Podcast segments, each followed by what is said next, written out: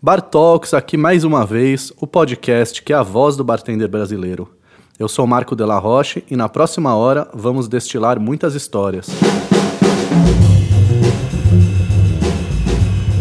Bar Talks, uma realização do portal Mixology News, é o primeiro podcast brasileiro pensado exclusivamente para todos os amantes de bar, coquetelaria e boas bebidas deste mundão que ainda não escureceu de vez. Mais do que isso, é a história do bartender sendo contada pelo próprio bartender, sem filtro e sem censura. Cada episódio do Bar Talks trará sempre um convidado para uma entrevista especial, além de todas as novidades que estão rolando no mundo da coquetelaria e que você não pode perder. Para quem não me conhece, eu sou Marco Della Roche, editor do Mixology News, consultor de bar pela Drink Lab e criador do curso Consultoria e Gestão de Bar. E você é meu convidado para essa próxima hora etílica.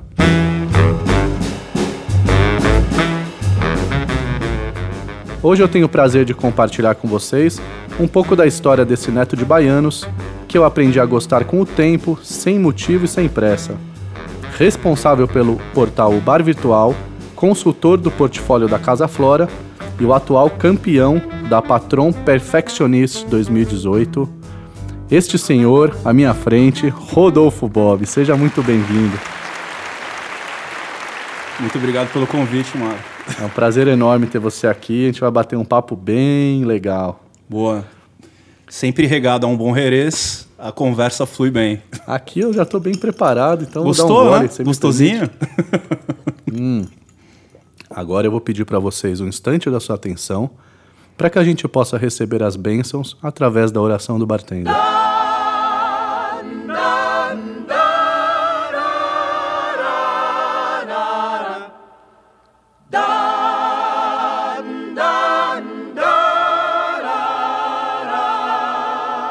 Santíssimo sinal do rabo de galo redentor, livrai-nos das corote e das ice. Que nunca nos falte a simpatia de Dale DeGroff, ou uma dedada apropriada de Gary Regan. Não nos deixeis beber de litrão, mas lembrai-nos de não mais fechar o bar. O coquetel nosso de cada dia nos dai hoje, que a graça do mestre Derivan recaia sobre todos nós para sempre. E que nos bares ninguém diga ser um mixologista, e sim barman. Muito bom, muito bom, muito bom, muito bom. Como é que você tá? Melhor agora na sua presença aqui, bem acompanhado. É uma honra tê-lo aqui. Seja muito bem-vindo. Muito obrigado mais uma vez. A gente vai agora fazer um giro das notícias da semana, falar o que está acontecendo de novidade, o que aconteceu nessa semana e o que vai acontecer na semana que vem também. Boa. Vamos lá? Boa. Vamos lá, vamos lá.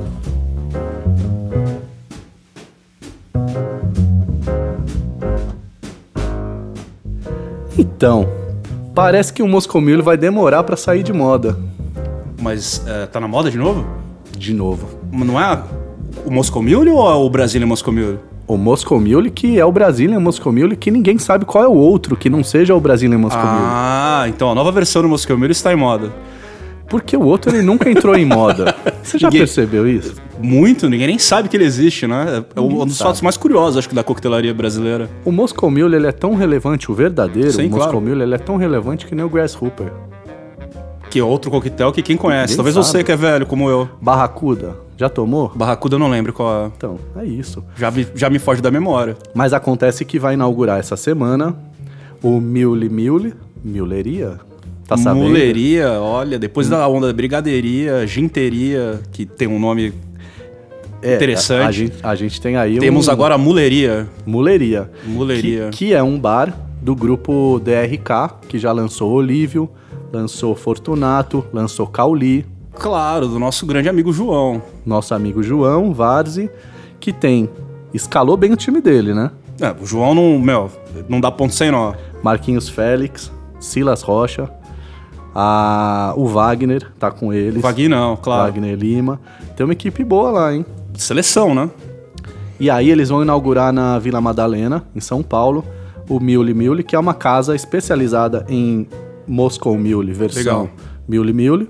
Uma carta com 15 receitas e que é assinada pelo Silas, pelo João e pelo Wagner. Todas as releituras? Não, eles têm cinco variações reconhecíveis e dez Tá. receitas que eles criaram para a casa. Que bacana. E o Wagner, que, que está no Cauli hoje e, e já esteve no Riviera também por um bom Sim. tempo, ele vai estar à frente aí na, nessa nova casa do grupo. Eu acho Uhum. muito legal essa brincadeira que esse grupo faz com os coquetéis. Eu acho que além de, da minha opinião, além de popularizar, eles conseguem ah, um contato direto com aquele consumidor que não tem pretensão nenhuma em ser um coquetel geek, né? É muito bacana, óbvio, né? A gente gosta da, da profundidade complexa dos coquetéis, mas é tão gostoso beber e se divertir. É isso, é, é isso que eu acho mais legal. É, é, todos os meus amigos que, que participam desses projetos, dificilmente você vai me ver num bar desses. Mas é muito chato quando você só tem uma história sendo contada. Exato. Então você tem hoje os coquetéis de evento que devem ser super bem feitos. Os coquetéis de balada que devem ser super bem feitos. Coquetel de bar de seis lugares que deve ser super bem feito. E uma carta que. E, e coquetéis de bares é, de coquetelaria também. é, que servem. ah, uma parte da sociedade que não tá afim de tomar um Hank Pank. Te diria até que é uma parte que. Gigante. É, exato. Né? Tem, um valo, tem um valor muito grande É. em relação ao comercial, que é o que fecha a conta no final do mês, no final do ano e no final do próximo ano, Sim, que é o volume. sim, sim. Eu acho fundamental Então, eu a acho gente muito entender bom. que isso é importante demais, né? Tem uma, uma geração aí que tá largando a mão de tomar caipirosca e uma parte de gin tônica, Sim. né? Pra tomar coquetel. Claro. Estão sendo esquentados pros próximos bares. Claro, né? claro, Então claro. acho que isso é muito legal. Então sucesso aí pra vocês e e vida que segue. Opa, conta Mo- com a gente. Conta com a gente. Eu quero tomar um Moscow Mule de eu fiquei sabendo que vai ter um de chocolate, vai ter um de Eu não duvido de nada. Quando, quando, quando junta essas cabeças, aí saem umas coisas demais. incríveis. Eu vou lá também, com certeza. Então, olha só o que vai ter também essa semana. Dia 13 de setembro, a gente vai ter um podcast novo. Sabia? Mais um podcast? Sabia? Mas é um podcast que você nunca ouviu falar, um podcast de cachaça. Você já ouviu falar? Podcast de cachaça? Então. Como que funciona um podcast de cachaça? Conta pra mim. Você bota pra gravar e vai tomando. Olha que legal, cara. Isso dá um, um bom papo, não? Pô. Os melhores papos foram regados a. Álcool, cachaça principalmente. é. Então, o site Mapa da Cachaça, que é capitaneado pelo Felipe Januzzi, grande especialista aí de em cachaças, vai bom lançar. contador de histórias. bom contador e um. E, né, que Um lorde. eu também, né, já, já tô na, na fase de ser um papai. Sim, eu sim. sei que ele é um bom pai. O pessoal chamava ele de Gin Daddy.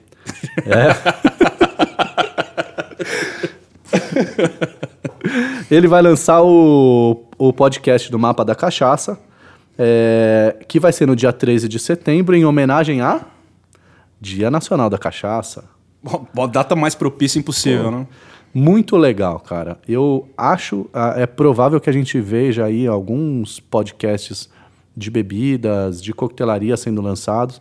Sejam muito bem-vindos. Claro. É, eu, eu acho que a gente tem um buraco de informação para preencher nessa, nessa nossa nessa nossa comunidade de, de profissionais que, cara, vamos todo mundo junto.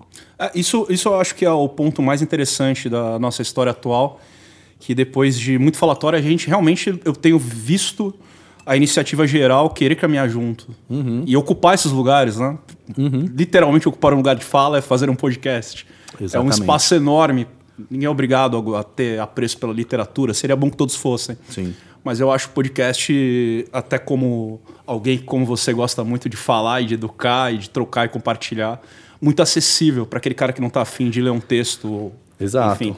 E te- ainda tem o bônus, né, de que pelo podcast as pessoas podem ouvir a sua voz. Olha que É, maravilha. Aveludada, né, que é uma Claro. vantagem. Você gosta da minha voz? Acho incrível. Ah, eu também gosto da sua. É... Bom, então vamos seguir, né, com esse papo aqui.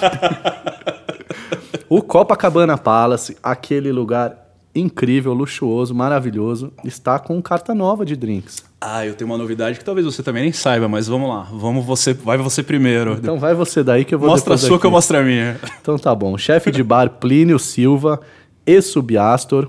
do Rio de Janeiro. Sim. Está à frente dos bares do hotel e lançará a sua primeira carta. É possível que ele já tenha lançado essa semana. É, pro, pro Copacabana. Então eu acho que vai ser no Pérgola, Sim. que é um restaurante incrível lá. É, não tem como a gente ter um restaurante, é, um, um hotel do peso do Copacabana Palace se a gente não ter uma excelência em coquetelaria. Claro. E, e o Copacabana já tentou algumas vezes fazer um, um processo ali. Já teve nomes como Paulo Freitas, Sim. já teve Rafael Pisante. Jéssica Sanches. Sim. Grandes nomes. O grande desafio para mim, não sei o que, que você acha, é conseguir fazer com que um hotel cinco estrelas no Rio de Janeiro possa atender a população do Rio de Janeiro.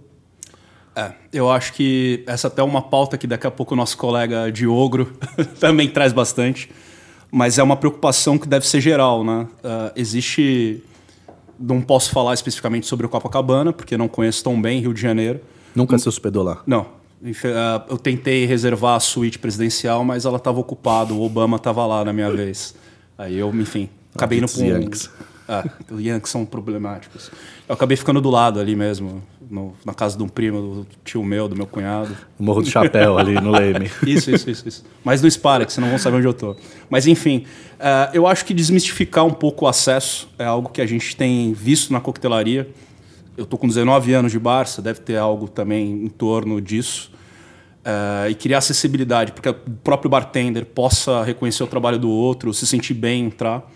O Zulu sempre me conta da primeira experiência que ele teve em Londres com o World Class, que ele chegou no Savoy e as pessoas olharam para ele e receberam muito bem. Né? Eu acho que a gente ainda tem muita, muito traço, muita herança do racismo elitista, não só racismo racial, ah, impregnado em estabelecimentos de elite e afasta um pouco a acessibilidade. Quando, na verdade, um coquetel de 30, 40 reais é viável para qualquer um. Sim. E falando de coisa boa, a novidade sobre o Copacabana Palace Diga. é que na terça-feira da semana que vem, esse que vos fala, Ai, ai, ai. ao lado de Zulu e Plínio, estaremos todos lá fazendo um guest bartender no Rio de Janeiro. Ai, ai, ai. Vai então ser vai um- ficar hospedado. É, a gente reservou ali o primeiro andar, que foi o mesmo lugar onde A mesa ficou... 43, né? Isso. Tá Você já que ficou lá não- também, né? Eu frequento sempre. Eu sei, é da sua estirpe. Estaremos lá fazendo um guest bartender para celebrar essa virada do Plínio Silva, lançando uma carta com inspiração brasileira, Muito com legal. toques brasileiros e etc. Ele tem uma receita lá, é, Vai falar que foi você que fez. da carta nova, que eu fiquei muito. Achei, achei, achei que vai dar muito certo. Uhum. Pronto. É, que é um Bellini de caju. Beline de caju é fenomenal. Eu nunca tomei, não sei se eu já vi em algum outro lugar. Eu tenho a impressão que eu já vi em algum bar alguma coisa é, nesse estilo, Uhum. mas é, meu, Mas eu. é inteligente, né? em- Exatamente. É não interessa se foi criado É, hoje por mim, agora. Sim, sim, claro. tudo. Colocar no lugar certo na hora certa. Exatamente, é, uma apresentação é bacana. Muito mais legal que um Bellini tradicional. Caju Uhum. é vida, caju é gostoso demais. Exatamente. O experiente bartender Marcelo Serrano, AK O Espumado, vai voltar à barra. Sabia dessa? Ah, eu só sabia. Após dois anos em consultoria e à frente do time de mixologistas da Monan, o Serrano vai abrir o seu primeiro bar, Venuto, de Benvenuto, Muito bom. que vai ser no bairro dos Jardins, em São Paulo. E pode ter certeza que vai ter moscomilho lá, porque ele que inventa essa moda toda, né? Sim, sim. Então, pode ter certeza que vai ter. Então, boa sorte aí pro Serrano. Estaremos lá conferindo também. Com Temos certeza. saudades do Serrano no, no bar. Ah, sem dúvida nenhuma, nos últimos quase 20 anos, vamos colocar 15 aí, ele é da safra de bartenders mais importantes e que mais fez pela coquetelaria, direto ou indiretamente. Ele é uma. Ele tem uma eficiência violenta, eu Sim. acho, assim. É, vamos ver se eu lembro disso aqui. A gente começou. é, Quando ele voltou pro Sim. Brasil, ele abriu o East, Exato. junto com o James, e junto com uma consultoria de um bartender sul-africano. Eu acho que aí, pra mim, foi quando deu um- um- uma nova cara na coquetelaria. Um bar que nasceu para ter uma carta de coquetéis e com uma consultoria de um gringo que veio com uma outra mentalidade. Claro. E com o Serrano, com o James Guimarães, que hoje está na Pernod Ricard lá no interior de São Paulo. E, e aí o Serrano entrou com, com um coquetel que. Ai, me deu um branco agora. Depois ele foi pro Buda e lançou o Wasabi Martini. É, eu já lembro dele na época de Buda Bar. É. Do East eu já não, não me recordo. O East foi um nó mesmo, porque a gente tinha um modo operante na coquetelaria. E aí o East falou, vamos para um outro caminho. E aí depois a gente tem o, o, o Serrano indo pro, pro Mini, Sim, que ele lançou lá mais uma novidade, que foram os envelhecidos. claro. E depois ele foi pro Brasserie e resolveu... Não são os envelhecidos, né? Lá ele já também já trabalhava a espuma. No Mini? Já no Mini ele já trabalhava a espuma. Eu acho que o grande sucesso do Moscow Mule com espuma com certeza foi no Brasserie des Arts Exato. em relação ao volume. Exato. Mas como inovação ele teve algumas inovações interessantes, que foi o Fancy de usar pó de ouro no mini bar, você recorda disso? Uhum. Sim. Os envelhecidos, que era algo que já estava acontecendo, principalmente na cena de Londres. Sim, sim. Que ele veio bem atualizado. Sim. E essa, esse clamor da espuma, que Que é uma herança, olha 15 anos depois a gente estava surfando na onda do Ferran Adrià de 90 e tralalá. Não, quem, não, então, eu ia falar que era exatamente desse momento. Que é uma herança do, do que ficou de mais legal desse momento de gastronomia, mixologia molecular, e que ele pôde aplicar muito bem, no momento certo, na hora certa, um Claro, claro, complemento. Então, sucesso aí pro Venuto, pro Serrano, Um brinde ao Venuto. um brinde. Então vamos brindar aqui, a gente Vamos nunca fez um aqui. brinde. Boa, saúde. Primeiro brinde do Ó. nosso podcast. Então, atenção, você aí que está me ouvindo nesse momento, se você sabe de alguma novidade que vale a pena compartilhar, que você quer que a gente fale aqui em primeira mão, manda pra gente no Instagram, vai lá, Mixology News, manda um direct e a gente vai ter o maior prazer em compartilhar aqui com vocês.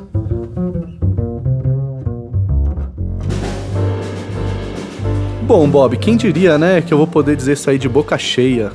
Embaixador Rodolfo Bob, cara. Parece que o mundo dá voltas, não é? O, o mundo dá tanta volta que eu ainda não encontrei esse embaixador ainda que você proclama. Você, você me conta o que aconteceu na sua cabeça aí que você resolveu entrar nessa empreitada de ir para a indústria, olhar o mercado de um outro ângulo e, e se, se desenvolver, se desempenhar, se descobrir nessa nova jornada aí. Nossa, como isso foi bonito, Marco. Agora eu até emocionado. Eu não sabia que eu tinha feito tudo isso, cara.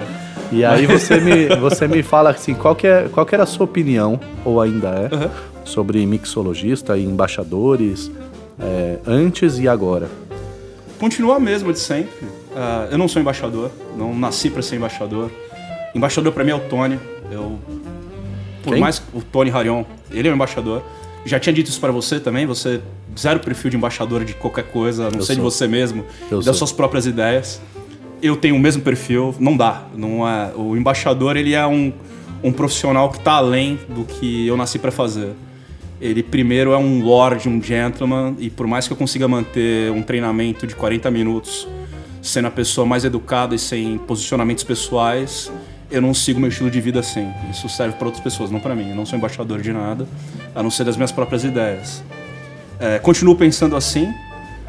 Eu, desde sempre, fui um cara que me preocupei em me apropriar de sensos culturais, sensos políticos, ideias de vida muito próprias e eu acho que isso não cabe tanto para o embaixador. O embaixador ele representa uma ideia que não é ele, ele representa uma marca, ele vende um conceito, ele se molda a esse conceito, ele se molda a essa marca e por isso ele deve ser embaixador de marca.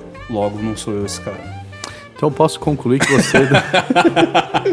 eu posso concluir que você está criando uma, uma nova ocupação para o embaixador, que é um embaixador que não necessariamente. É embaixador? é- Eu sou embaixador. pro- Defende- Eu sou embaixador pros meus amigos que gostam de me chamar de embaixador pra me irritar, né? Eu adoro, cara. Eu sei. Eu, foi, Eu foi- tenho os seus dados guardados. Então, é, é isso. E se for pensar, quando a gente começou aí, sei lá quantos anos que você disse, é, a gente não tinha essa figura, né? tinha, tinha essa figura. A gente tinha. 18 anos atrás? Sim, tinha o Bertone. O Bertone já era embaixador de Jack Daniels. Ele, na minha memória puxando, ele foi o primeiro embaixador de Jack Daniels. É verdade. A gente o, que a gente, o essa- que a gente tem ah, nesses últimos Já é 18 anos, tá certo.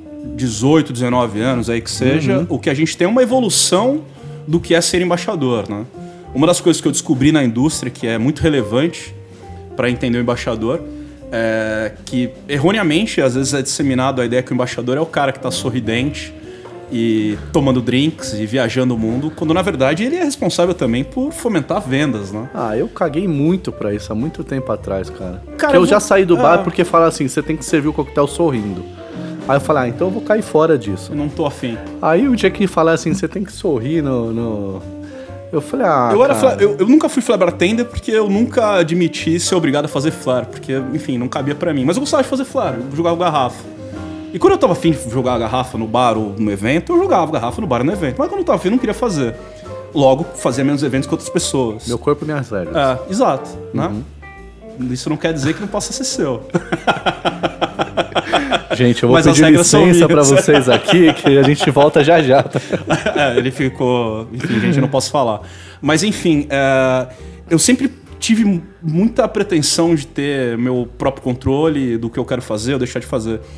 E anos atrás eu vi a oportunidade de estudar para alcançar o que eu gostaria de alcançar. E de maneira curiosa, há muitos anos atrás, enquanto outros colegas resolveram investir no corpo, ficando como o nosso amigo Thiago Pereira mostrou bem a diferença entre o bartender e mixologista. Poxa. Tá lá no meu Instagram, pode olhar no history. Isso aí. Eu acho que aquilo é icônico, Isso não passa de uma verdade con- contada na hora errada. mas é muito bom, né? É sempre verdade. assim. Mas enfim, ah, ilustrando funciona, falando não dá pra descrever. Ah, eu fui para um outro caminho, eu fui estudar um pouco de gastronomia, eu fui tentar entender o serviço de hospitalidade, me inspirei num grande colega que é o Márcio Silva, me inspirei muito nele. Eu, quando herdei o bar atual, você estava no mesmo momento de criar o Mixology News, e eu acho que a gente estava à frente do mercado, né? A gente já estava pensando, talvez, que quando a gente ficasse velho, o joelho doesse, e a gente tivesse mixologista, gordo, pesado, a gente já tivesse que ter outras ofertas que não eram necessariamente jogar garrafa, sorrir no bar e, enfim, ser o embaixador do evento ali. Sim. E, enfim, o que eu tenho visto mesmo, ah, de maneira geral, é uma evolução de mercado. Eu acho que, cre- que- acredito que é isso. Eu sinto que o mercado ele, ele cresceu, Uhum. ele expandiu lateralmente a ponto de, de você precisar preencher novas Exato. funções que ou elas vêm da indústria e Perfeito. preenchem, ou elas vêm da comunidade de bartenders e preenchem. Mas não dá pra ficar vazio aquilo. Então, como a gente vai chamar isso, eu não sei. Exato. Mas esses cargos existem, são necessários para que a gente desenvolva, continue Claro. evoluindo na, na, na coquetelaria em todo o país. Muito bem. Então agora eu queria saber. Você. Aí, aí, olha só que coisa. o primeiro susto meu foi quando eu bati o olho e falei: o Rodolfo Bob vai disputar um campeonato. É. Foi o primeiro, né? Sim, claro. Que foi o Perfectionista da Patron ano passado. Eu, ah, enquanto talvez ah, defensor das minhas próprias ideias, através do meu próprio blog, através do meu próprio posicionamento, através da minha corrida quase solitária em educar e tentar fazer com que o mercado mudasse, eu defendia minhas ideias. Quando eu assumi uma barra, um balcão, para mim foi muito prático mudar a chave. Funciona da seguinte maneira. É, eu represento uma marca, a marca naquele momento era o Achado Bar. O Achado Bar contava com um chefe de cozinha, ou conta ainda hoje na verdade, que é o Joaquim Corper. A proposta era fazer algo diferente e dentro da proposta comercial existia um filão que era marketing e mídia. Ah, o fato de eu ter entrado no primeiro campeonato, que não foi o perfeccionista, foi o campeonato Jack Daniels, não foi uma opção pessoal no sentido de quero ganhar um campeonato, mas foi uma opção profissional. É, faz sentido nesse momento, essa é a hora de eu estar na barra, mostrando meu trabalho sim, conversando com o jornalista sim, usando do que eu sei fazer como marketing, mídia social, porque é isso que gera venda. Esse é o novo mercado Sim. de bar. Eu não podia estar fora disso. Sim. E foi isso que me levou pro Perfeccionist. Agora, o que me surpreendeu no Perfeccionist foi eu ter tido a oportunidade de ganhar o Perfeccionist. Isso eu não esperava. não É esperava muita, mesmo. é muita sinceridade, né? Ah, mas é verdade. Como é Depois me mostraram o vídeo de quando as pessoas dizem que eu ganhei o Perfeccionist e eu parado, olhando, abraçado com o Renan Tarantino, que pra mim era o campeão da noite. e eu, tá, quem ganhou? Os caras, você ganhou. Não, não, não fui eu que ganhei, eu- talvez tenha sido O eu. Renan é casca grossa também. O cara é incrível, adoro ele. E aí as inscrições desse ano estão abertas já, né? As inscrições estão abertas, elas seguem até o dia 16 de setembro. É, vale muito a pena. Eu até brinquei no meeting, falei, se eu ganhei, qualquer um pode ganhar. não tem protecionismo de fato. Você pode ter uh, contrato com outras marcas, outras indústrias no seu bar, sem problema nenhum. Se você não tiver patrão no seu bar, é estranho, porque é um bom destilado, deveria é, estar. É verdade. Mas é aberto. Desde que você esteja trabalhando num bar, você pode se inscrever. A ideia é que você crie um conceito bacana sobre o coquetel, uhum. uh, consiga fazer um posicionamento bacana das suas ideias, uma síntese né, de ideias, início, meio e fim, e faça um coquetel excelente, que é o que acho que é o que a gente realmente almeja. Como que foi a sua trajetória desde quando você falou vou entrar até você conquistar o campeonato assim? Tipo, você teve que fazer criar o coquetel, Sim. É, criar um conceito, se inscrever, como é que foi? Tem uma coisa que é, é, curiosa, assim. Eu lembro que teve um dia que eu até tinha, eu tive a oportunidade de atender lá no, no na minha barra, né? Você uhum. tomou alguns coquetéis. Eu até achei curioso, que você sempre é uma pessoa comedida. E aquele dia tomou até mais de três coquetéis. Eu falei, Nossa, olha... mas foi... Não é que ele realmente está gostando dos meus drinks? Ficamos ali... Bat... De... Foi, foi ah, bom esse dia. A gente ficou batendo um papo e tal. E uma coisa que eu discuti muito com o Zulu já, na época que eu trabalhava com ele, treinando de classe, etc., é, às vezes falta, acho que muito pro bartender, a consciência de perpetuar um estilo, de perpetuar talvez um clássico que nem o Moscou Mule do Serrano. Uhum. E eu nunca me preocupei, e quando eu voltei pro bar, minha preocupação não era criar 10 coquetéis todos os dias. O que eu queria era uma assinatura, um estilo. E para a carta do achado, minha pesquisa foi acima, é, em cima de antropologia, geografia, visão gastronômica. Eu tinha um coquetel chamado Chocolate Manhattan, que era um coquetel que chocava pelo nome. As pessoas iam experimentar o chocolate Manhattan achando que ele era doce, que tinha gordura, e na verdade era cacau. Era uma maneira diferente de pensar chocolate. Uhum. E quando eu fui fazer meu coquetel para o patrão perfeccionista, eu falei, bom, já que é um coquetel aberto, já que eu posso fazer um coquetel uh, e postar na minha mídia social, eu vou fazer a mais. Eu vou fazer desse campeonato um trampolim para o meu trabalho, para vender mais coquetéis. E até espelhando o que o Bacardi Legacy pedia, que o patrão nunca pediu e continua Sim. não pedindo, eu pensei, por que não? Por que, que eu não assumo a responsabilidade de ser embaixador das minhas próprias ideias, do meu próprio coquetel? De maneira muito feliz, uh, o Thales Hideki, que é da Shots, mais outros amigos, estavam no momento de produzir o primeiro vídeo. E o primeiro vídeo nasceu com Ouro Latino, que é uma história sobre quem eu sou, sobre o que eu acredito. E, e ficou muito legal o vídeo. Pô, obrigado. Ficou e, muito legal. Mais uma vez, agradecendo a galera da Shots que sempre acreditou, né? Sim. E a gente teve essa oportunidade de criar uma campanha de marketing para um campeonato que nunca pediu uma campanha de marketing. É. Uh, é aquela hora que você sai, você tem que preencher o, os pré-requisitos, você fala assim, não, deixa eu botar, deixa eu ganhar uns... Sim, claro uns, Mas, umas passadas à frente aí disso aqui. Eu não sei se foram passadas à frente pelo, pelo seguinte motivo: não contou ponto nenhum. Mas quando eu pensava que eu estava correndo um campeonato porque eu precisava divulgar o meu trabalho e o meu bar, eu falei: bom, o trabalho que eu vou ter para me inscrever num campeonato e fazer uma receita que tenha a ver com o meu estilo de bar, e de novo, usando chocolate, usando geografia, gastronomia, uhum. por que, que eu não coloco uma lente de aumento nisso? E o investimento de tempo que eu já tive para entrar num campeonato que talvez não resulte em nada, eu não faço ser uma experiência positiva para mim e para o bar onde eu trabalho. E você cria um portfólio, né? Exato, exato. E eu, eu, acho que assim, você cria também uma pegada do, de quem você é e como você faz. É isso. E aí a gente volta para o ponto de perpetuar um estilo de trabalho. É. Eu acho que meu estilo de trabalho, quando eu penso no profissionalismo, é tentar fazer a mais, né? Uhum. Tentar fazer sempre a mais.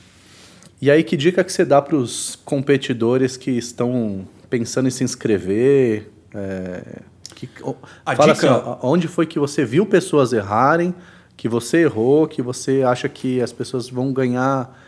Concisão, pre... uh, começa por aí. O bartender, de maneira geral, e aí é aquela história, né? O Bob crítico demais, mas... Não, enfim, que imagina, que ninguém falou isso, não. ninguém nunca falou isso. Até meme eu já ganhei, uma maravilha, eu me sinto lisonjeado.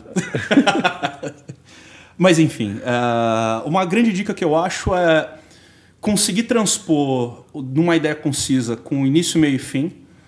Uh, lembrar que a gente pode fazer um bom, um bom coquetel e nem sempre transmitir uma boa ideia, e para isso a gente pode contar com a ajuda das pessoas. Eu não nego e fico muito feliz de ter amigos próximos que podem me ajudar com um texto, que podem me ajudar com um vídeo, que podem me ajudar com algum ensinamento. Diminuir bastante o ego, né? que nem tudo que a gente acredita que é bom é bom. É, é importantíssimo o outro também Sim. achar bom. Sim, sim. E criar uma história que tenha um paralelo com o sabor do drink. é, que seja real e não seja a, a velha conversa fiada do ah, porque meu pai morreu em 1960 e ele tomava essa vodka que nem estava no Brasil na época e contar uma mentira. Eu gosto muito de uma frase do Tony. O bolo da vovó, né? Eu adoro uma frase do Tony que é assim: não seja picareta. É. Essa, olha, você contar a verdade é um, já é um bom caminho. E contar com as pessoas. Contar com as pessoas. Eu acho que esse é um bom caminho. Para o campeonato é isso. Ter um- um- uma história de início, meio e fim e uma receita que seja perfeccionista. O nome já diz, né? Para ser perfeccionista é pensar nos detalhes. Acho que é isso. É, eu gosto dessa ideia porque, assim, é, não ganha um campeonato quem, quem é raso, não é? quem é quem tá de passeio. Não, É tem que isso. ter comprometimento. É isso. Na vida, né? Tem que ter comprometimento na vida para não passar despercebido. É. Então tá bom, a data limite para se inscrever para o Patrão Perfectionista é, É 16 de setembro, é muito simples. A Mixology News é um parceiro do- da Patron Perfectionist esse ano. Você tem uma série de dicas no, no site mixology, é, mixologynews.com.br. Você tem uma série de dicas também no bartol.com.br. É um esforço conjunto que é bem bacana a nível Brasil. É, e é isso. Pega, pega as dicas, se inscreva no site, poste uma foto com um resumo do seu coquetel, a receita opcional, legal os ingredientes para as pessoas saberem do que se trata o seu drink, tentarem imaginar o sabor, e uma foto bacana. E basicamente é isso. Vai A- ter uma seleção, eh, não sei se estou me estendendo, mas enfim. A, a seleção é feita fora do Brasil, por uma bancada X. Cinco pessoas vão passar para essa grande final. E vamos ter quatro jurados, contando com um jurado internacional que não conhece nenhum dos bartenders daqui. De novo, Sim. É um campeonato muito, muito neutro. Sim, sim. Agora, é, você, bartende, que tá me ouvindo, faz favor, não vai deixar pro dia 15 para você pensar na sua receita, cara. Isso é o básico do básico para você ter a oportunidade de viajar o mundo inteiro. Porque 90% dos bartenders, infelizmente, deixam para a última semana. E aí, se você se prepara antes, a partir de agora, tá anotando? Anotou lá, mixologynews.com.br, barvirtual.com.br. Você vai lá, pega suas informações e não dorme sem se organizar. Porque você sai na frente. Facilita muito. A organização facilita muito para todo esse processo que eu chamo de novo mixologista ou novo bartender. A maneira profissional realmente de pensar nisso. né? Então quer dizer que você já aceita o termo mixologista como, como algo real dentro do nosso mercado. Claro. E quem é o mixologista? nenhuma. Aquele que se diz ser. E quem é o novo mixologista? Aquele que está preparado para ser. Ah, eu gostei demais. palmas, palmas para ele. Muito bem. Você comentou lá dos esforços, dos esforços do Mixology News e do Bar, Bar Virtual. E eu queria te perguntar exatamente sobre o Bar Virtual. Assim. Claro. É, lá de onde eu estava remando com o Mixology, era tudo mato. eu lembro disso. Onde você estava lá no seu lugar também era mato, né? Bastante, bastante. Como é que foi que nasceu? É, conta para mim a trajetória do, do bar virtual e como é que a gente vai fazer para unir esse Brasilzão de bartender que nem sabe que é bartender muitas das vezes, Sim. através de informação, através de, de conectar essa comunidade. Legal. Bom, vamos lá. É, como eu disse, enfim, trabalhei em diversas áreas. de- quando eu falo diversas áreas, dentro do serviço de bar. Tanto como bar, como bartender, como bartender de evento, promotor de festa, trabalhei em rave. Enfim, onde era oportunidade profissional com serviço de bebidas era o que me importava. Não estava preocupado tanto com o formato. Eu queria que realmente trabalhar no serviço de bebidas. Era isso que eu queria. E em dado momento me fez, me, me fez e me fazia muito sentido dar aula. Eu tenho essa aptidão, como a, a gente nasce com isso, né? A gente gosta de conversar, gosta de contar caos. Falo que é a herança do meu avô, adora contar um caos. É. e nessa, nessa história, um bartender chamado Taz, na época, era um flare bartender, voltou de cruzeiro, era bartender de eventos, trabalhou na Flare Brasil, trabalhou na antiga Barones. E ele viu essa remada do, dos blogs surgindo, etc. O Bob Flair, que é a minha versão contraste né? especialista em flare, mas que tem o mesmo apelido. Fazia muito flare, dava aulas de flare, eu estava preocupado em focar em cirurgia de bebidas destilado. Os dois abriram sites, abriram, aliás, abriram blogs, né? Você abriu Mixologias na época. É. E um, um tempo depois, um blog que era o Bar Virtual, que era um que eu discordava de todo o conteúdo, tinha muito abuso da imagem sexualizada da bartender, da baruma, e eu discordava muito daquilo. Era um blog que era para ser um blog de diversão, engraçado, porque na cabeça dos caras, ah, que é um, um período negro que é o flare bartending, que é incrível, só que foi muito mal usado. Sim. Os caras queriam fazer piada, beber demais, ah, ter alguma uma postura machista, enfim, postando fotos de mulheres seminuas no bar, que eram coisas que eu não concordava. E me chamaram para escrever uma coluna mais sério. E nessa história aí de eu escrever uma coluna mais séria, o cara foi se afastando do bar, porque ele não tinha a essência do, do bartender no sentido de quero isso para a minha vida, estou, né? não sou. Sim. E eu acabei ficando com, com o blog. E eu tinha muita necessidade de expor minhas ideias. E fui galgando pouco a pouco, escrevendo um pouco, tendo um feedback muito legal dos meus alunos. Isso era muito legal. Escrevia Muito mal, o pessoal da indústria falava, pô, mas falta pontuação, falta aquilo, falta aquilo outro. Falei, Ah. gente, não sou jornalista e literalmente foda-se. Exato. Ah, não tô aqui para isso. Só quero expor uma ideia, né? Deveria ter feito pod- podcast naquela época. Puta, Teria ia- errado menos. Teria dado É menos verdade. trabalho. Falar, Não a gente precisava de revisão. Puta, muito mais fácil, cara. Teria me poupado muitas noites de sono, enfim.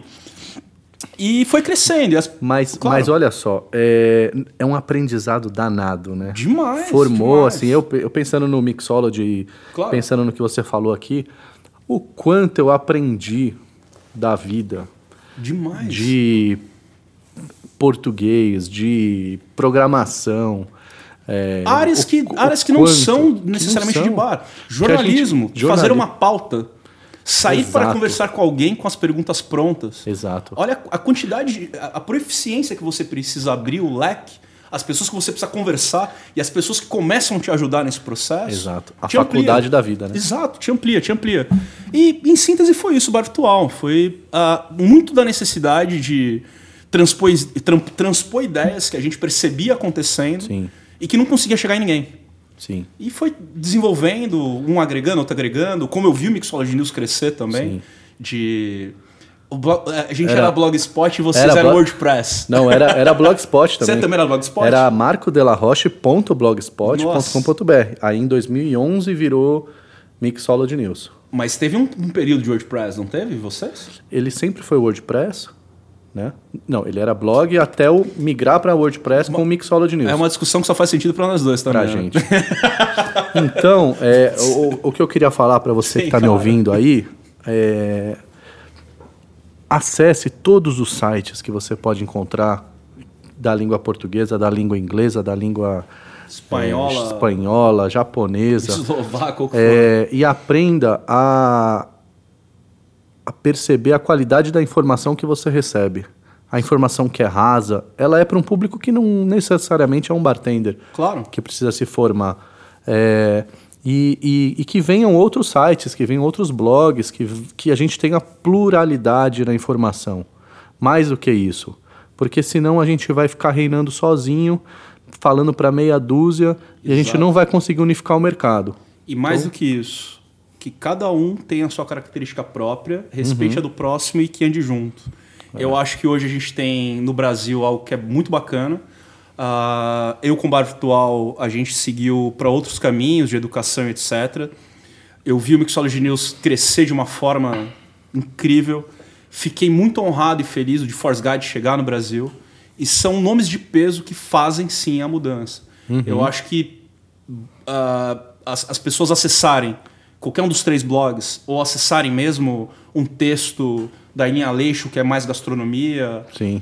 Ou enfim, de qualquer pessoa. Clube do Barman Clube também, do Barman, que um também é trabalho muito legal. legal. É um trabalho mais institucional, é um Sim. trabalho focado na empresa, mas tem muito conteúdo bom. O próprio Rafael Mariatti. E é isso, é, é, é, é um conteúdo direcionado. Exato. É nítido, porque o Clube do Barman é uma plataforma para atender a Pernod Ricard. Perfeito. Agora, é, tem espaço para isso.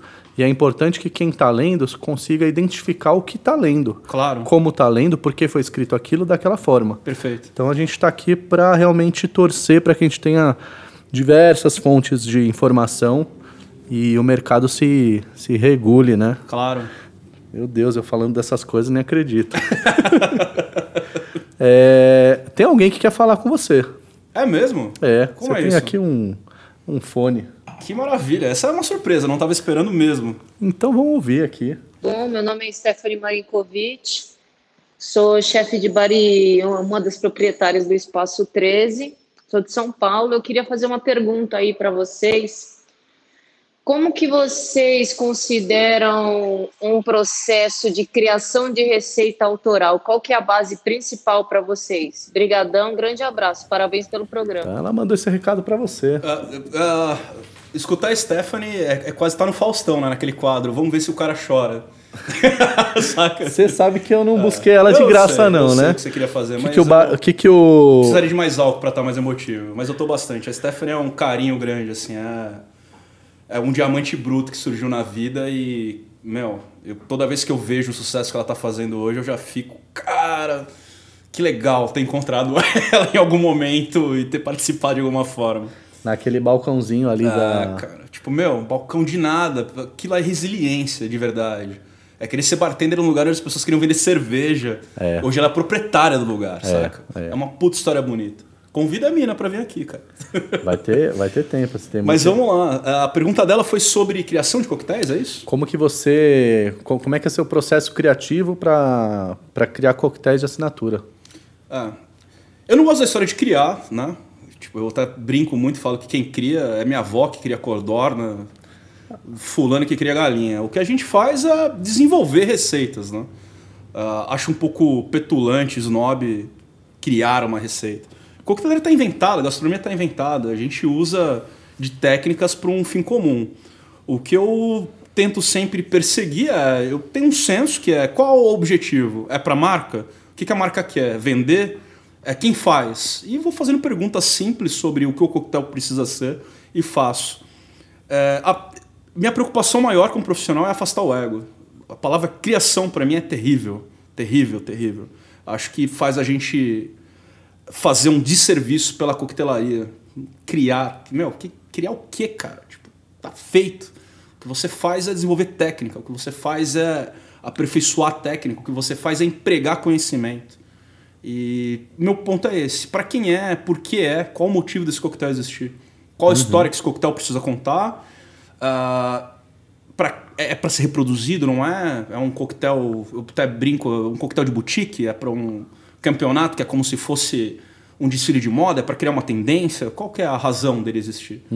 Coquetel não é meu. Sim. Coquetel é do mundo das ideias. Se é do mundo das ideias, não posso criar nada. Posso desenvolver só. Sim. É, essa é a minha A- concepção. A saqueirinha é do mundo das ideias? Com certeza. E é uma ideia genial. Um dos motivos da gente estar aqui é por conta da saqueirinha. Fale mais sobre isso. Lógico. Se a gente lembrar que em 2000, quando a gente ah, propunha uma bebida com menos álcool e morango, as pessoas sabiam que era morango. As pessoas não tinham a mínima ideia do que era menos álcool, tampouco o que que era saquê, que é uma bebida fermentada que as pessoas chamavam de pinga do Japão ou pinga do japonês. É, é um sabor leve, é um sabor fácil de consumir, e isso foi porta de entrada para muita gente consumir um coquetel como um Negroni hoje. E aí é que eu entro num ponto que, cara, pra mim é, é lindo de se ver. Claro. De 18, 15 anos atrás, a gente olhava pra primeira. a- E não, eu não quero fazer saqueirinha de morango, não me peçam. Então vocês já sabem que o pedido foi feito, né? Quando vocês encontrarem ele no bar, vocês já sabem muito bem para onde, por onde ir, né? O bullying é que vive entre nós. É, hoje em dia, as novas gerações de, de consumidores de coquetel, elas estão vindo muito bem servidas. Concordo. Antigamente a gente servia a rodo, e eu participei disso na minha juventude, é, de Sex on the Beach, Pina Colada, Lagoa Azul, é, caipirinhas. Perfeito. Que poderiam chamar caipiroscas e saqueirinhas, mas eles chamavam de caipirinha porque nem isso a gente não estava preparado. Hoje as pessoas. Ainda a- hoje, uh, tive uma consultoria em Salvador, desculpa te cortar, mas uh, é como a- a- essa onda acontece. né? A gente é muito focado em Sudeste. Lá, a rosca, que são as caipifrutas diversas, Sim. ainda estão na moda. O gin tônica tá para acontecer ainda. Sim. Mas- E- e- sim, e essa. Eu, eu, eu costumo falar que a primeira, o primeiro contato com o coquetel é a figura que está indo num bar de evento, num, num bar de Perfeito. Um bar de evento, onde, onde você. formatura, Ah, você tá- casamento. Você não escolheu sair de casa para ir num bar, porque você nem sabe que aquilo existe. E aí Exato. você é convidado para ir comemorar em algum lugar a formatura de alguém ou o casamento de alguém, e aí você se depara com um bar.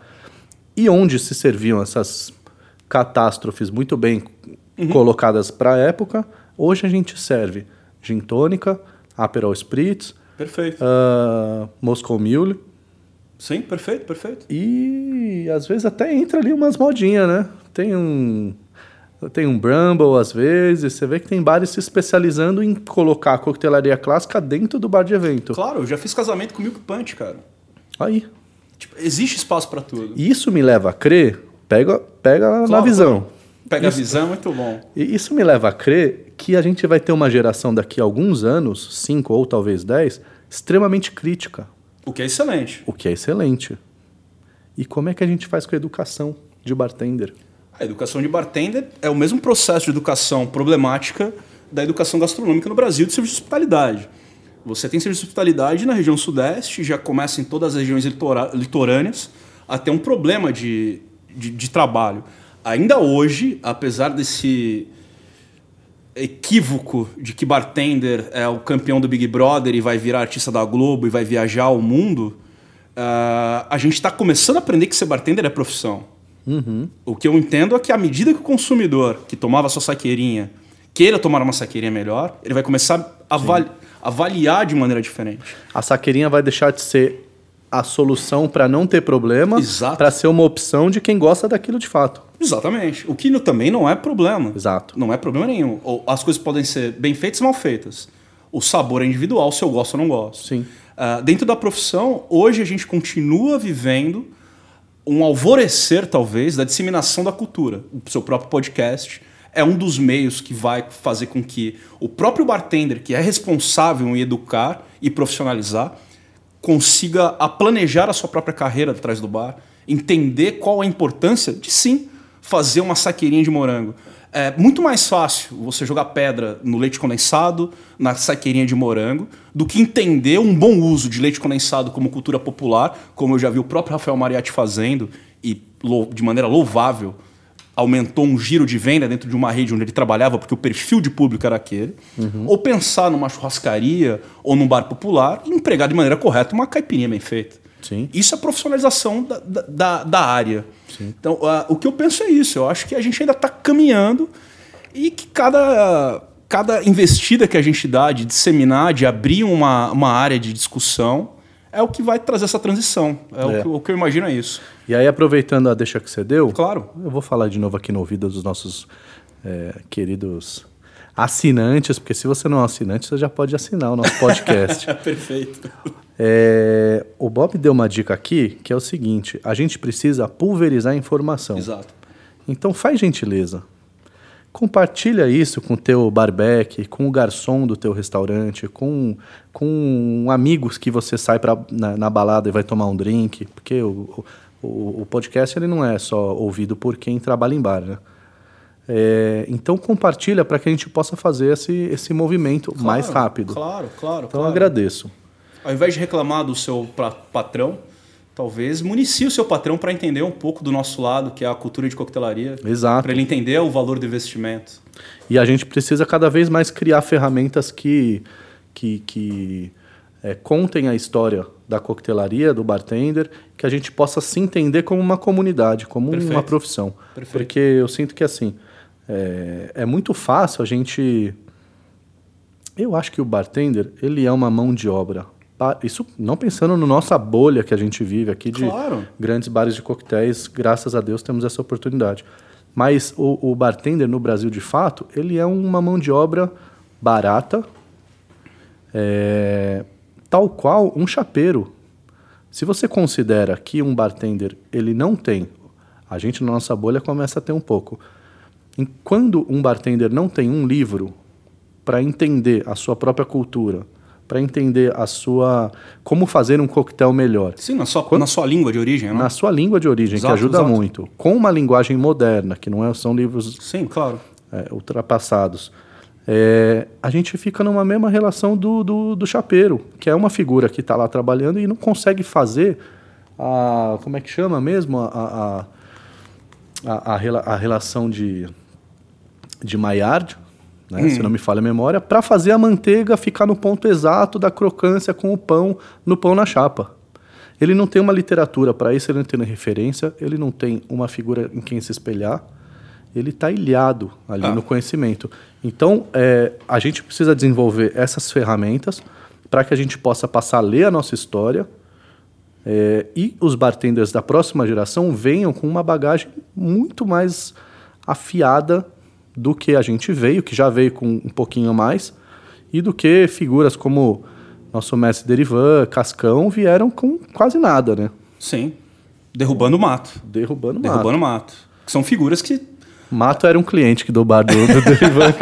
derrubava o mato. Derrubava ali todo dia. Não, mas é verdade, é verdade, Se a gente quer já de uma, de uma, segunda geração aí, uh, eu tive uma. Eu acompanhei uma transição muito interessante. Eu me torno bartender, ou pelo menos começo os estudos de bar em 99. Uh, 2000, eu entendo que o flair e a coquetelaria, que a gente até brinca de fraidiana, que foi algo que você também bebeu da fonte, que eram coquetéis montados, muito suco, sweet and sour e tal, era o ápice que você podia uhum, fazer. Sim. E para conseguir agradar mais, você ia jogar a garrafa para cima, cuspir fogo ou fazer uma mágica. Esse era o máximo que você conseguia até 2004, 2005. Sim. A partir de 2006, a gente começa a descobrir com até, eu falo que a repatriação né, de alguns bartenders, como Serrano, Márcio Silva, Talita Simões, Vasconcelos, gênio Vasconcelos, sal, sinto saudade todos os dias. Até de brigar com ele, que também não era um cara fácil, mas eu gostava é. dele. Uh, a gente teve essa revolução de acompanhar o que estava rolando fora, né? Sim. A internet hoje, você não precisa nem saber inglês para ler um texto. Você só precisa ter a cultura de parar 30 minutos para ler o texto, porque é. já traduz para você. E aí, quando você ganhou o perfeccionista da Patron, você foi dar um rolê no México. Jalisco te esperava. Ah, não? Ah, eu não sei mas... que sotaque foi isso que eu falei. Eu mas... tô, cara, é brasileiro, né? brasileiro chama. É portunhol, a língua universal. Como foi as pessoas de, de, do México em geral, mas é, Guadalajara e Jalisco, assim, eu, eu fiquei encantadas. É, é a cultura é muito próxima. Abraçar não? cada um. Exato. E eles querem te abraçar, isso que é legal querem, também. cara, é muito legal. Isso Como é, muito é que foi legal. essa viagem aí? Você conheceu um monte de bartender, Cara, juntou a... todos os campeões do Sim. mundo para competir a final. Né? Foram 20 bartenders de 17 países diferentes. Uhum. Uh, dois do México, acho que dois dos Estados Unidos, China, Japão. É curioso, né, meu? É, é, muito curioso. Os caras que eu mais fiz amizade, eu acho que foram os caras que eu menos esperava, talvez, ficar amigo. Que, tipo, eram caras que não eram de língua inglesa. E lá tava todo mundo tentando se comunicar em inglês. Meu inglês é horrível. E as pessoas que tinham mais paciência em conversar comigo e que acabaram se tornando amigos, o Pradip, que parece meu primo, o cara é do Sri Lanka. Eu conheci ele. É da, indiano, né? É, Sri Lanka. Ele mora no. Ele é do Sri Lanka e trabalha em Dubai. Em Dubai. Tá. Cara bartender bartender fenomenal, mestre de hospitalidade e até parece comigo no biotipo, né, cara? Marrom, cara verdade, de árabe. É verdade. é verdade. Eu falava que ele era meu primo. Cara, gente boa pra caramba, queria vir pro Brasil, falou que vinha, e veio. Tinha... veio e veio. Eu falei, cara, já que você vem, você vai ficar em casa. Eu não sei como é que é Dubai, minha casa é simples. Ele falou, para com isso, vamos, vamos, vamos. Fomos super recep bem recepcionados no Guarita, no Frank, no Riviera, quando você estava na época tal. Uhum. Foi bem legal.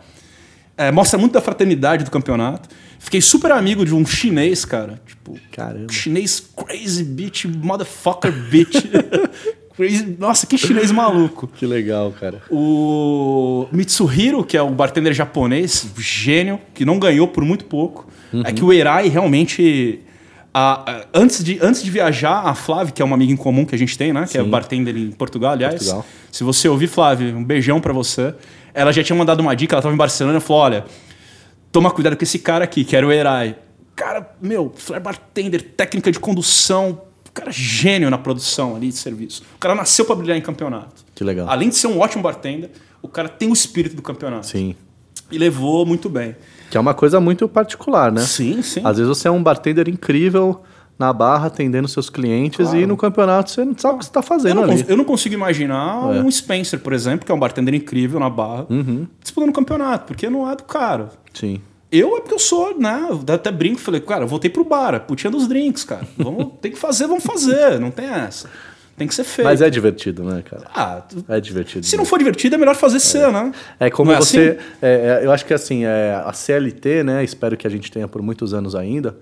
é, Acho carte- difícil, mas a- a- a- o, o trabalho né, diário é o campeonato brasileiro. Uhum. E a, o campeonato é meio que a Libertadores, né, cara? Tipo, você Ah, vai para um outro mundo para jogar mesmo o seu jogo. É isso. É outra vibe, outra energia. Total, Você tá total. fazendo igual. Se você não sabe jogar o negócio, você não vai bem. Você volta pra tua casinha. E como um bom jogador de futebol. E tem jogador que só joga Libertadores. Exato.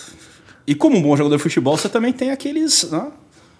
Tem o bicho, que vem por fora se você ganha o campeonato, que é um a mais. Tem, Tem um patrocínio isso. de marca. Tem Isso. como você vende sua imagem. Exatamente. Se você quer usar uma chuteira rosa ou não, a Nike paga mais, paga, mais, paga menos. E Você ganhou vai. uma chuteira rosa?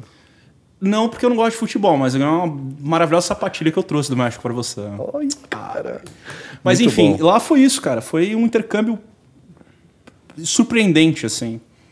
ah, entre pessoas realmente de países diferentes. Ah, o chinês, que, meu, era o cara mais figura de lá. Ele me acordava de manhã, já me via, e eu ensinei ele, obviamente, falar um monte de besteira em espanhol. Ele ficava pra mim, mamacita, ziga com papi. Os caras acham que vão parar no, naquele filme lá de Las Vegas, ah, é, né? cara, tipo... Se beber não case. Tipo, Tipo, cara, mano, é um quase isso. campeonato É quase- só. Mas, cara, é divertido pra caramba. É demais. É uma É imersão, tipo... Você tem um lado muito profissional. Eu achei até que ia ser mais divertido no sentido de muito mais festa. E o cronograma é bem, Uhum. bem puxado na, na- no, no México. Os caras da Patron, eles têm uma preocupação muito grande de você viver a experiência. Então, tem tempo pra tudo, assim. Eu tinha que me programar pra dar o time certo de tomar o banho, pra estar no jantar, pra poder falar com o cara que é o destilador, porque é, é- é uma galera também muito importante. Você conversa com Sim. o cara que criou a Patron, saca? o cara te olha no olho, senta e te explica, não é? Tipo, Não é uma boa hora pra estar bêbado, né? Não, não dá pra ficar bêbado, não existe ficar bêbado. Pra falar que eu não fiquei bêbado, o primeiro dia que eu cheguei, primeiro dia que eu cheguei, eu tava com o Gáudio e eu pensei assim, eu falei, Gáudio, eu vou dormir, né? Porque amanhã a gente vai pra, vai pra Jalisco. Ele falou, cara, hoje é domingo, é o único dia que a gente. ah, Não, é- hoje é sábado, hoje é o único dia que a gente vai ter aqui no México, que a gente não vai estar em atividade. Você não quer dar uma volta? eu falei, ah, vamos dar uma volta. Você não foi ver Luta Libre? Não consegui, não deu Puta tempo. que pariu, cara. Mas eu, cara, eu caí numa quebrada em Guadalajara pra comer taco com uns caras que parecia do. Sei lá, velho, parecia Cypress Hill no meio da quebrada, assim. Tem muito. Cara, eu encontrei o bartender no meio do rolê, um bartender local da Patron, na balada, e o cara falou assim: não, hoje vocês vão pros, fazer um tour em Guadalajara comigo. Eu fui pra uma balada que lembrava Love Story, que foi incrível. Os caras lá não tomam vodka energético, tomam tequila com água com gás. Foi muito legal de ver. As mamacitas também estavam lá. E muito uísque, né, também. Zero uísque eu vi. percebeu? Zero É, uísque. qu- quando eu fui, tinha a balada que eu fui era uísque Ah. pra caramba e tequila. Eu vi tequila e água com gás, cara. Água com gás, tipo latinha, combo, água com gás, o que é legal pra caramba, que dá uma ressaca gostosa no outro dia. Aí a gente fez um tour mais dark side por. Eu falei, cara, eu quero comer um taco, mas eu quero comer um taco na quebrada, né? Aí o cara me levou pra comer um taco, foi legal. E no outro dia a gente já entrou na programação Fans. Você visitou. Tlaquepaque? Claro! Quem for pra Jalisco. Cara, como que você não vai? Não perca. Eu decorei esse nome, eu nunca mais vou esquecer. Aquilo cara. é muito legal. É uma vila. Eu não sei se é uma vila do Chaves, que os caras fizeram ali de mentira. Tem o Chaves, tem o Chaves, tem o Chaves. Mas parece uma vila montada, assim, de cenário de novela da Globo. Sim. Lindo, maravilhoso. E chama Tlaquepaque. E também tem um mercado que é Roots, que parece o mercado de Pinheiros, muito mais do que o Mercadão. Você chegou a passear lá? Acho que não. É, então, eu não. sou do gueto, né? Não tem jeito. Poxa, você... a próxima vez a gente vai junto. Mas enfim, Mas eu fui visitar o Blue, que era o Ronaldinho do. do, do como é que chama o esporte lá? o Lucha Libre? Lucha Livre. E foi a coisa mais é legal, super de mais legal que eu fiz fora da agenda quando eu visitei eh, Guadalajara. É muito legal. O mais Eu legal, che- o mais legal que eu fiz fora com- da agenda foi parar num bar de skinhead trad trad, que vendia mescal, sei lá, se a gente convertesse para o real, 16 reais. Só tocava ska, reggae, dub, música jamaicana. E no México a cultura skinhead tradicional é super forte. Tanto que eu até escuto algumas rádios de lá. E, cara, a galera dançando, todo mundo a caráter, suspensório, Doc Martin e tal. E eu e o Gaudio ali tomando breja, tomando mescal, todos os mescais, os caras abraçando e todo mundo junto. Isso pra É mim foi muito, é muito legal. é legal. Então, para você que está em dúvida se vai participar do, do Patrão Perfeccionista, a minha dica é, além de ganhar o prêmio, todo o reconhecimento e as oportunidades que vão Claro. vir, é uma bagagem gigantesca que você adquire em todo o campeonato que você tem oportunidade. muda a vida. Eu lembro quando eu tinha 18 anos e meu pai perguntou para mim que, que, eu que- quando eu falei que eu ia trabalhar em bar, ele falou: "Mas o que que você, onde você acha que você vai é, na vida? Onde você vai parar na vida com isso?" E aí bateu aí alguns anos atrás, eu lembrei dessa frase e aí eu fiz a conta de todos os lugares que eu fui. França, Que- Holanda, sei lá Puta, mais cara, o que. Sué. Primeiro lugar que eu fui foi Suécia, com, com verdade. o Vasconcelos, 2003, Verdade, para. Orros, fazer um 10 dias de imersão na Absolute. Foi bem legal. E vários países. Então, assim, não percam essa oportunidade de ter essa experiência maravilhosa E e de ainda- viajar. E ainda reitero o que você está dizendo, cara. Não é uma experiência que o dinheiro compra. Não compra. Não compra. Não você compra. pode ser milionário, você nunca vai ter uma experiência de ir para Orros, Orros. ou a Hacienda Patron, ou uma viagem para Tetaplaque, guiado com pessoas locais. Isso são coisas que são realmente os prêmios de quem é profissional da nossa, nossa área. É diferente. Sim. É diferente. Sem dúvida. E aí, meu caro, teve uma época. Agora eu quero te perguntar aqui, ó. Opa, lá vem. Vamos mais um gole Te- antes. te- teve alguns anos atrás que eu percebi, cara, vou te falar aqui, eu vou ser só aqui, ninguém tá ouvindo, é, que você tava indo muito pra noite. Não sei se você lembra, você tava indo muito pra noite. Toda noite bebendo, toda noite saindo, visitando os bares tal. E eu tava olhando pra você, eu falei, caramba, tem alguma coisa estranha ali. Sim, sim, sim. eu sim. não tava entendendo. E aí eu te vi por um tempo um pouco mais recluso. Te diria Darkness. Foi um período bem Darkness. É, por aí. Foi o pré- o pré-reclusão, onde eu me dei uma isolada O que pra. aconteceu? Cara, eu não tava bem, cara. Eu não tava bem. A gente, a gente trabalha com álcool e vive, um, e vive um mundo um pouco hipócrita também. Ah, a junção de estresse, facilidade com álcool, acesso a drogas e coisas do tipo, às vezes te leva para alguns lugares que não necessariamente você quer estar, mas você está. E eu passei uns bons um ano para quase dois, É. bem darkness, assim, bem in- infeliz, eu diria, insatisfeito e usando o álcool de uma maneira não, não positiva. Apesar de, sou, você dourar a pílula, me dizendo que eu visitava bares, eu não visitava bares, cara. Não, é eu- excesso, é excesso de bebida, é muito peso, é, é violência mesmo, é uma violência que a gente acaba vivendo.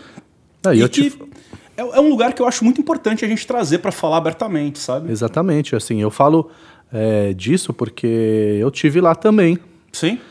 E, e eu estava visitando mesmo. Eu acreditei que eu estava fazendo o meu bom trabalho. Sem perceber que. Tomando, sei lá, oito drinks por noite, toda o que, noite. ah, o que não é positivo. O que não é positivo para ninguém. Se equivocando Dormindo muitas tarde. vezes, não sendo quem você próprio é. Não olhando para mim, não olhando para minha vida. E, e ali foi um choque, né? Para mim foi um momento de ruptura, é, Álcool, imersão. Gás, álcool, gasolina, estresse, necessidade de produzir, de produzir, de ter, de se manter e facilidade da gasolina tá caindo na sua cabeça o tempo inteiro. Tipo, é, faz parte da nova profissão, né? É. E aí eu lembro que eu passado, e aí passou isso, aconteceu alguma coisa que eu não percebi, não acompanhei, mas você voltou com uma outra potência, uma outra força, né? Parece que Uma, uma das coisas que mudou. Sim, ali. claro, claro. Me mudou mesmo, mudou mesmo. Ah, N coisas aconteceram, tipo, a proximidade dos amigos, o conselho de uma série de amigos, de falar, cara, você tá perdendo a mão, você tá deixando de ser o cara que você é, o cara que você pode ser, você tá sendo o seu próprio inimigo, repensa um pouco. A, a minha companheira, que hoje está comigo, a Nath, com certeza é alguém que fez muito parte disso. Minha família. Ah, eu fui buscar e sempre busco na espiritualidade um pouco de conforto, um pouco de moderação.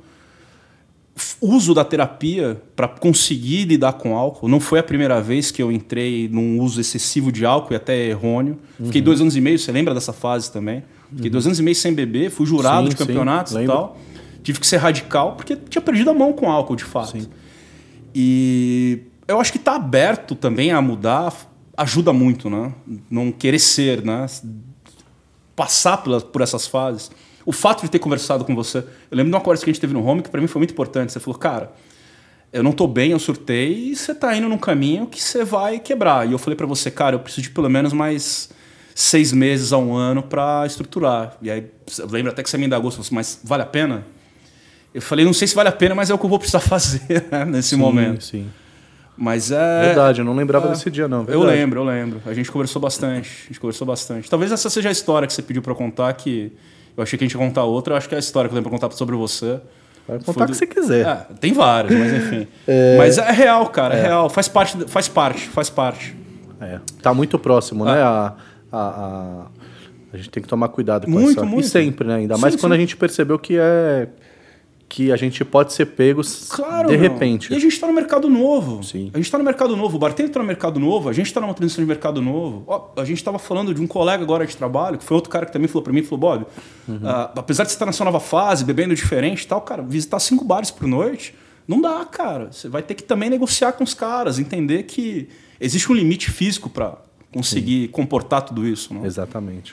Mas enfim, eu acho que faz tudo uh, parte do nosso desenvolvimento de maturidade, de mercado, de profissionalismo, etc. Mas é isso. Espero ter respondido sua pergunta. A minha você respondeu, agora eu não sei se você vai responder desse cara aqui, ó. Opa, mais uma, tome. Hoje é dia de tomar pancada, vamos lá. Presta atenção. Fala galera, fala Bob, Marco, tudo bem? Beleza? Aqui é o Silas Rocha, diretamente do Cauli Bar, tá?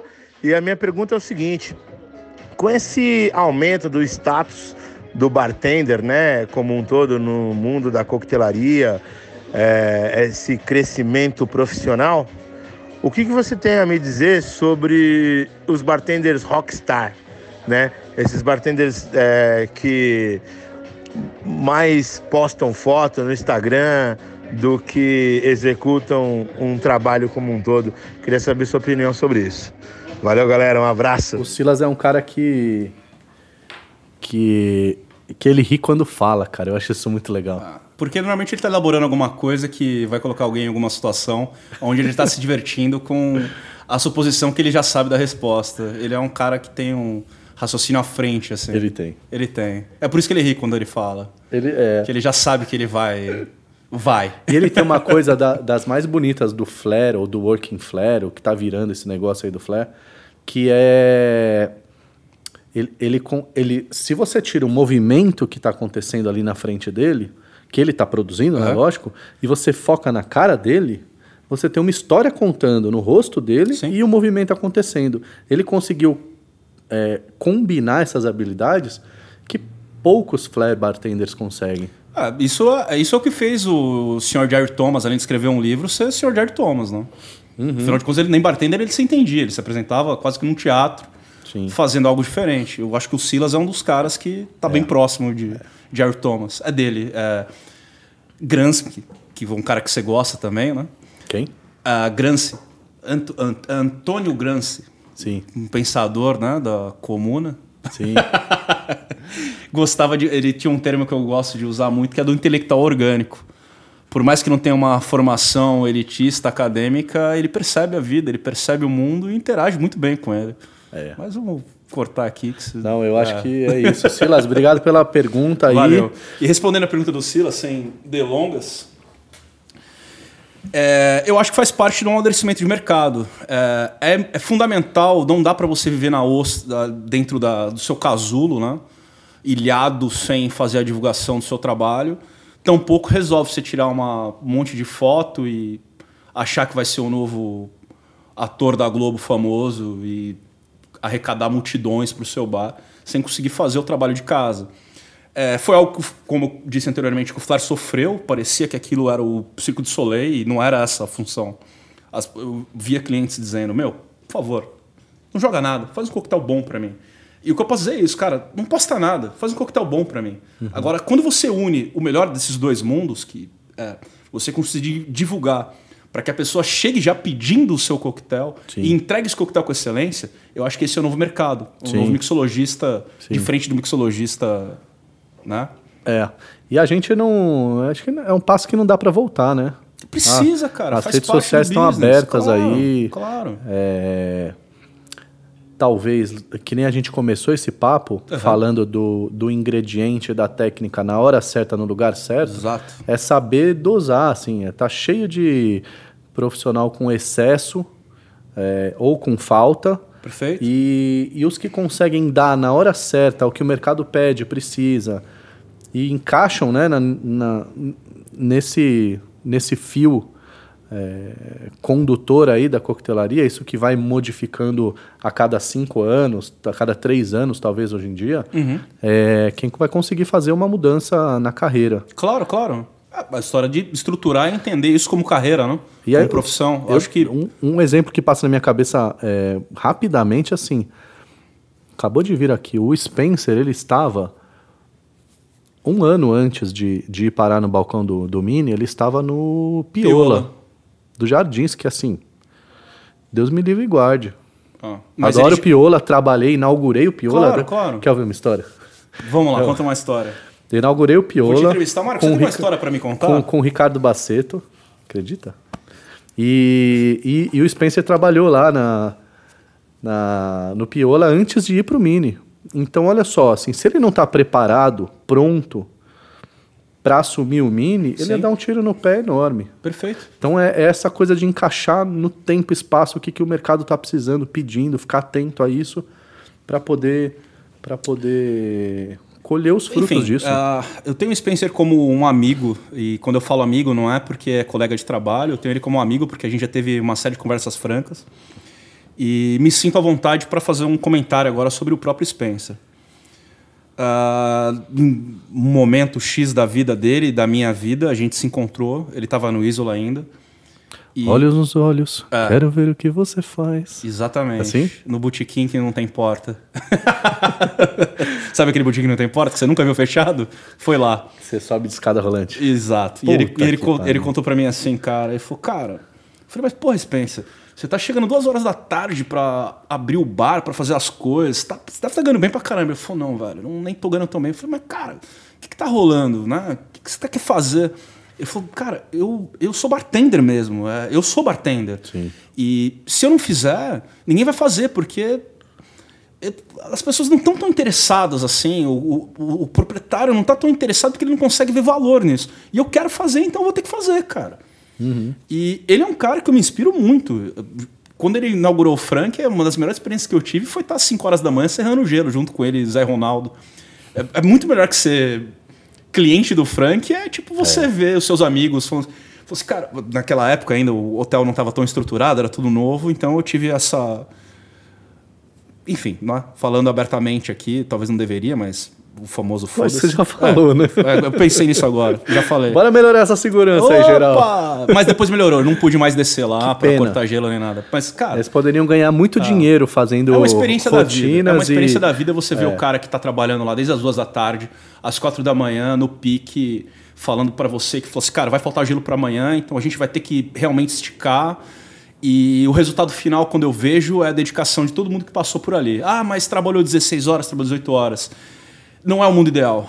As pessoas não têm que trabalhar 16, 18 horas, mas era o mundo que tinha para aquele momento necessário. Então, assim, é- ele é um caso de um cara que entendeu que era bartender e que precisava fazer acontecer porque não ia adiantar ficar chorando e reclamando que fulano, beltrano ciclano. Chegou onde chegou. Então, acho que é, é isso, cara.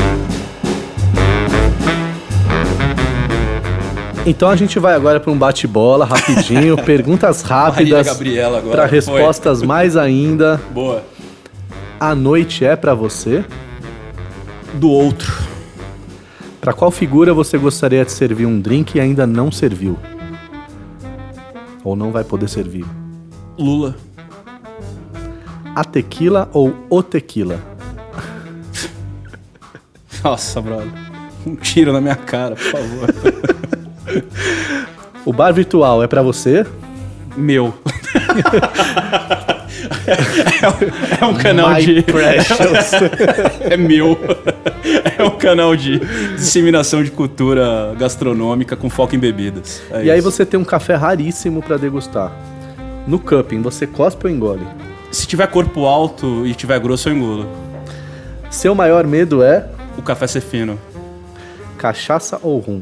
O que tiver no meu copo, Quando o cliente tem razão, quando não me enche o saco. você se arrepende do quê? De ter que atender cliente que me enche o saco. Qual é o seu drink favorito hoje e por quê? Hoje. Hoje. Literalmente eu vou usar hoje. Hoje, hoje, hoje. Dry Martini. Quer passar uma receita pra gente experimentar um dia? Dry Martini só funciona por um motivo. Você precisa ter um gin bom. Se o gin for ruim, vai ficar uma merda o Dry Martini. Ponto. Então, gin bom, proporções, você quer indicar alguma coisa? Não, tome a que você gostar. Toma, deixa no saco. Exato. Tome não mexe meu saco, é isso. Então você tem a oportunidade de fazer uma. contar uma história para todas essas três pessoas que estão assistindo aqui, ouvindo nosso podcast. Uma história de mim, que a gente viveu. Se você Ai, mas são tiver. tantas histórias.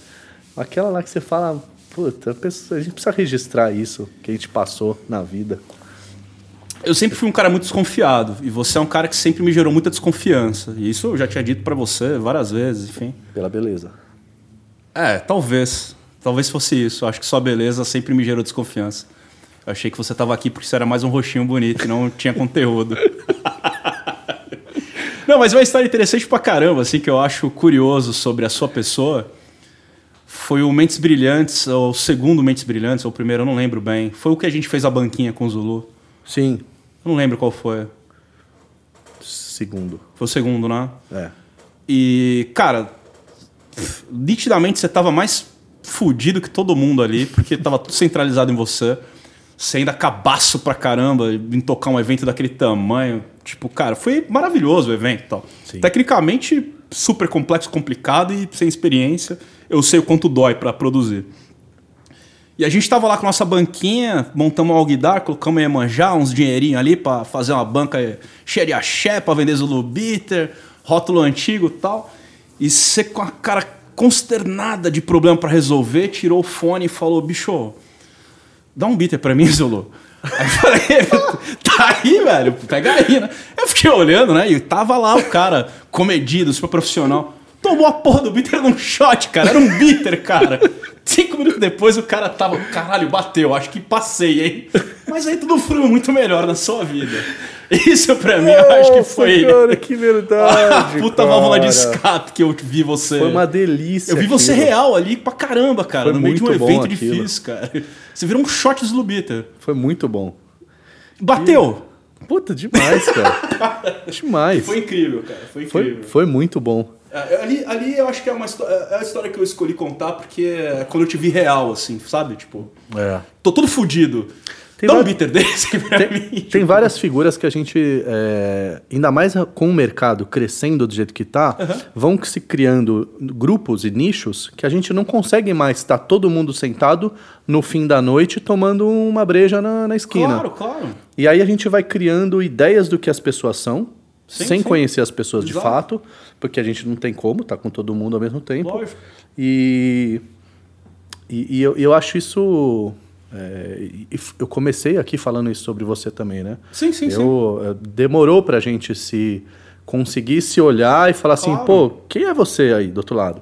Qual é a verdade, né? Onde que tá a verdade, não o comercial da história? E a gente sabe que a gente não se entende uns 3, 4, 5, 20 assuntos. Ah, mas isso é o que traz, né? Mas. Amor a- pra esse a, a relacionamento. gente. Eu, eu acho que assim, a- é o fato da gente se- s- sentir honestidade na opinião do outro dá uma tranquilidade, né?